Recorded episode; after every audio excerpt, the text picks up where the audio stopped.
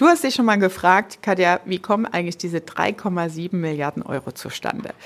Deswegen habe ich hier mal in meinen Koffer geschaut an Erfahrungen und Fallbeispielen, um dir auch zu zeigen, wie funktioniert eigentlich so diese Zusammenarbeit und wie kommen auch wirklich diese immensen Beträge. Also es sind ja Einzelkunden, ich erinnere mich an einen Kunden mit 1,9 Millionen waren das an Einsparungen pro Jahr. Der hatte gerade mal zu dem Zeitpunkt zwölf Mitarbeiter. Ja, und das ist natürlich schon immens. Und wie dieser Hebel funktioniert, wie wir das mit unseren Kunden überhaupt aufdecken, die Zeitfresser und Geldfresser und was am Ende dabei rauskommt, also wie sich auch diese große Zahl über die 20 Jahre zusammensetzt, das erfährst du in dieser Fallstudienserie. Das heißt, ich habe eine kleine Folge aufgenommen von einzelnen Fallbeispielen unserer verschiedenen Branchen und Kunden, um dir zu zeigen, wie funktioniert es denn wirklich in echt. Und ich wünsche dir jetzt viel Spaß mit dieser Fallstudienserie. Ich erkläre das natürlich am Flipchart, wo ich ganz genau runterschreibe und runterbreche, wie setzt sich diese Berechnung zusammen. Das heißt, wenn du mehr wissen willst und die Details dazu haben willst, dann guck doch einfach gerne bei YouTube vorbei. Da haben wir das als Bildfolge veröffentlicht und schul dir da natürlich nochmal den tieferen Content bzw. das Bildmaterial dazu. Jetzt wünsche ich dir viel Spaß mit den Unternehmerfallstudien. Unternehmerfreiheit. Der Business Talk mit Prozessexpertin Nummer 1, Katja Holzei.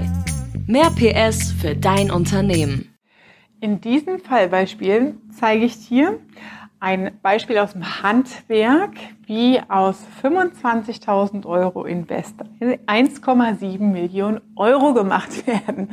Also wie kannst du als Handwerk dein Businesskonzept, dein bestehendes Geschäftsmodell skalierbar machen und so für mehr Gewinn und natürlich auch Umsatz sorgen? Die Herausforderung hier im Handwerk, wie viele Handwerksbetriebe, war natürlich der Personalengpass, also das Thema Recruiting, Motivation und wie schaffe ich es natürlich als Unternehmer, mich auch aus diesen Abläufen rauszuziehen, um am Unternehmen mein Geschäftsmodell größer werden zu lassen und mehr Umsatz zu machen, weil die tatsächliche Grenze. Wir haben alle nur 24 Stunden. Und wenn du selbst immer noch aktiv im Tagesgeschäft bist, dann ist halt nach 24 Stunden auch umsatzseitig irgendwann eine Deckelung drin. Und da galt es, umzudenken in ein neues Geschäftsmodell. Und wie das geht, zeige ich dir jetzt. In diesem Thema Handwerk ging es konkret um eine Baufirma, die stellt Pools her in Garten, in Gärten, in ja, Privatanlagen letztendlich und natürlich auch mal in Hotels, aber vorrangig halt im Privat-Endkundenbereich. Das heißt, was wir gemacht haben, ist eine kleine Firma, acht Mitarbeiter. Wir haben die Verantwortlichen in diesen Bauprozess aufgenommen und einen Prozess entwickelt. Das heißt, der Klassiker beim Handwerker ist, dass du unterschiedliche Fähigkeiten hast. Und zwar hast du deine ersten Prozessschritte, Installation der Baustelle, ähm, bestimmte Bereinigungen, Tapetenwände, Decken, die alle erstmal ja, runtergemacht werden, versetzt werden müssen für den Rohbau. Das macht ein Team. Ähm, dann hast du ein Umsetzungsteam, das dann kommt, alles schön zu machen, hast einen Bautrupp, ähm, und hast dann natürlich für die Elektroinstallation und äh, weiteren Themen hier nochmal jemand anderes im Team. Das heißt, wir haben zunächst erstmal mit den acht Personen, den Mitarbeitern, dass die integriert sind in den Workflow, den Prozess aufgenommen. Wie ist eine typische, da gilt die Regel 80 Prozent, 80 Prozent aller Baustellen, aller Kundenaufträge. Wie werden die typischerweise abgewickelt. Das heißt, hier ist der Anfang, Kundenanfrage, dann geht's in die einzelnen Prozessschritte rein. Die gehen wir Schritt für Schritt durch. Das war natürlich eine Tapete, die war deutlich länger als dieses Blatt. Und hier geht's in die Buchhaltung, da ist der Prozess zu Ende, da kommt das Geld an. Optimalerweise hast du zwischendrin natürlich Anzahlungsleistungen. Dann haben wir zwischendrin natürlich die Geldfresser identifiziert. Und das sind auch ganz typische Fälle im Baubewerbe oder Baugewerbe. Dass du auf die Baustelle fährst und nicht das richtige Equipment im Wagen hast. Dass irgendeiner dein Werkzeug geklaut hat oder nicht rausgenommen hat, nicht wieder zurückgepackt hat, da wo es hingehört. Du hast nicht das Material. Die Vorortbegebenheiten sind doch noch ein bisschen anders als auf der Skizze dargestellt. Das heißt, du musst noch mal losfahren und schlimmstenfalls hast, es gibt ja inzwischen Karten für Bauunternehmen, dass sie im klassischen Baumarkt günstiger einkaufen können für solche Ad-Hoc-Themen. Und dadurch hast du natürlich Verschwendungsanteile in deinem Prozess und Ablauf, in dem deine Mannschaft Wartezeiten hat, vor Ort auf der Baustelle nicht abliefern kann, weil Elemente und Material fehlt, um weiter voranzukommen. Und was die Idee war, der Unternehmer und Inhaber sagte ja, hm, kann ja, eigentlich habe ich mal überlegt, man könnte ja ein Franchise-Konzept draus machen. Aber ich weiß nicht so richtig, wie das gehen soll. Und das ist irgendwie so weit weg, dass ich mich heute noch gar nicht damit auseinandergesetzt habe. Das Ende vom Lied war, dass wir nach drei Monaten das Franchise-Konzept fertig hatten. Und wie funktioniert das Ganze? Indem du wirklich komplett deine Abläufe standardisierst. Das heißt, wir haben die Fraktionen nach Verantwortlichkeiten, den Teams jeweils zugeordnet. Das Team 1, Team 2, ne, Team 3 zugeordnet und das digital übertragen, zum Beispiel in ein Trello-Board. Das heißt, die Aufgaben und die Kundenaufträge waren digital im Kalender geplant und als Mitarbeiter habe ich das auf dem Handy. Das heißt, es entfällt auch die Zeit, morgens alle ins Büro zu fahren, damit sie wissen, okay, auf welche Baustelle muss ich denn heute? Weil täglich eine Veränderung reinkam, eben weil hier hinten die Prozessabläufe nicht klar waren. Und diese Fahrtwege spart man sich, indem man wirklich in der Planung auf dem Handy einsehen kann, alles klar, da muss ich heute hin. Ja? Und durch die Transparenz, dadurch, dass wir den Prozess von Anfang bis Ende einmal im Team, acht Mitarbeiter im Team, aufgenommen haben, war die Identifikation der Mitarbeiter mit dem Job wow, ja.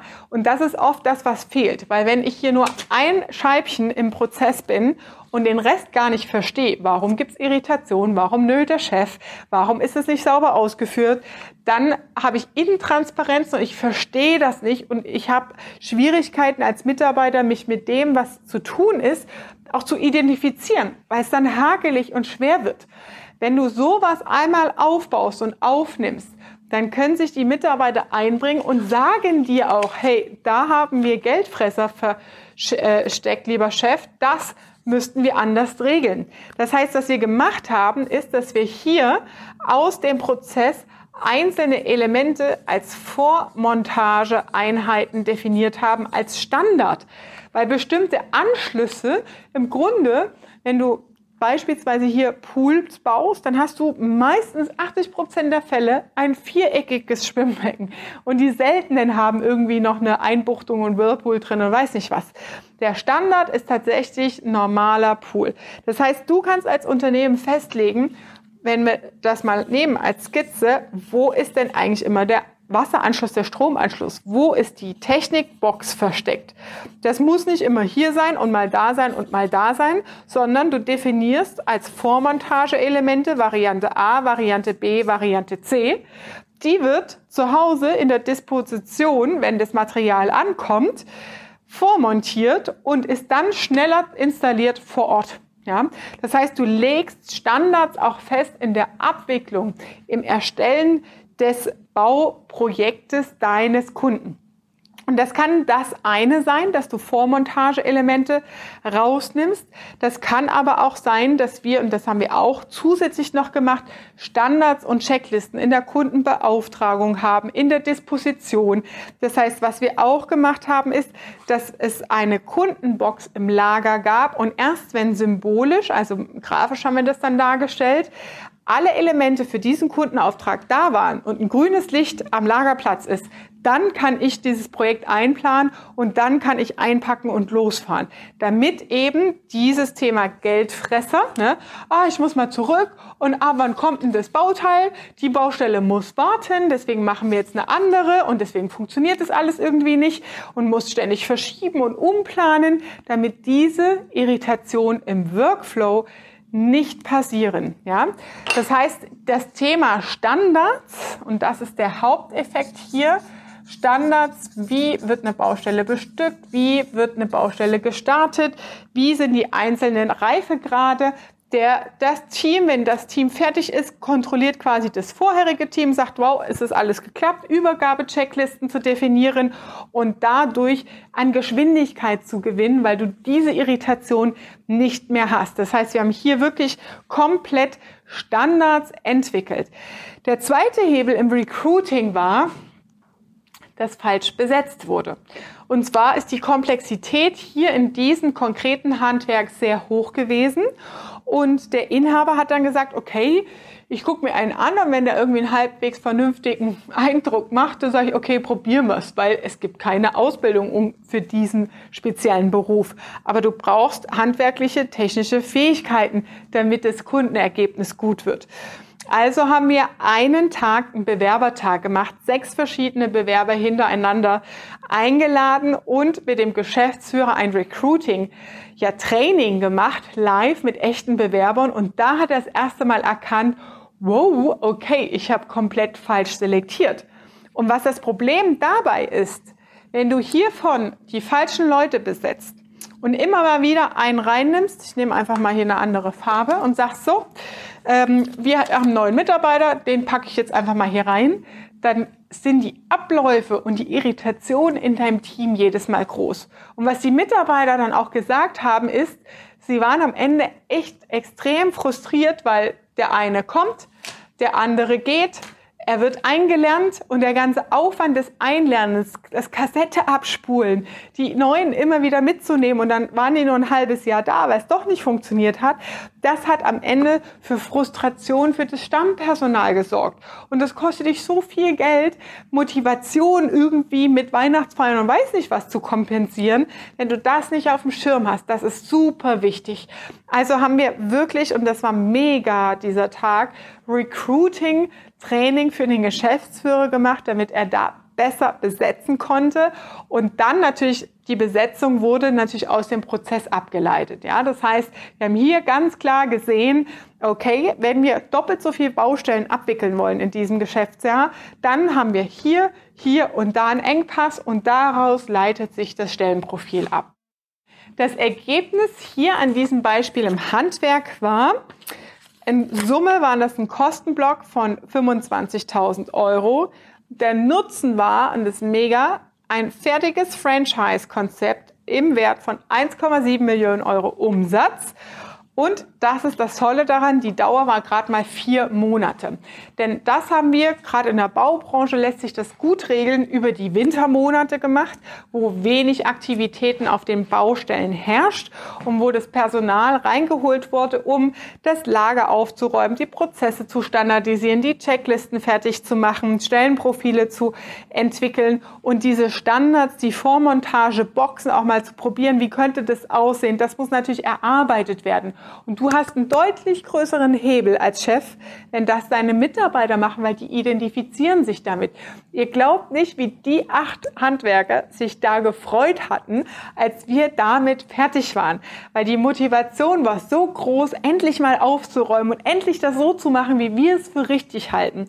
Und das ist die achte Verschwendungsart im Lead Management, im schlanken Prozessen und Strukturen, die Mitarbeiter in die Abläufe und in die Optimierung zu integrieren und die Ideen zu nutzen und in die Umsetzung zu bringen. Weil du hast den monetären Hebel, sie sind im Tagesgeschäft eingebunden und wissen, wo deine Geldfresser stecken und du hast den langzeitigen Motivationshebel, weil sie die Aufgaben richtig machen und sich mit dem, was sie tun, identifizieren. Das war Unternehmerfreiheit. Der Business Talk mit Prozessexpertin Nummer 1, Katja Holzhey. Du willst keine Folge mehr verpassen, um dein Unternehmen mit PS auf die Straße zu bringen? Dann abonniere jetzt den Podcast und folge Katja auf Instagram.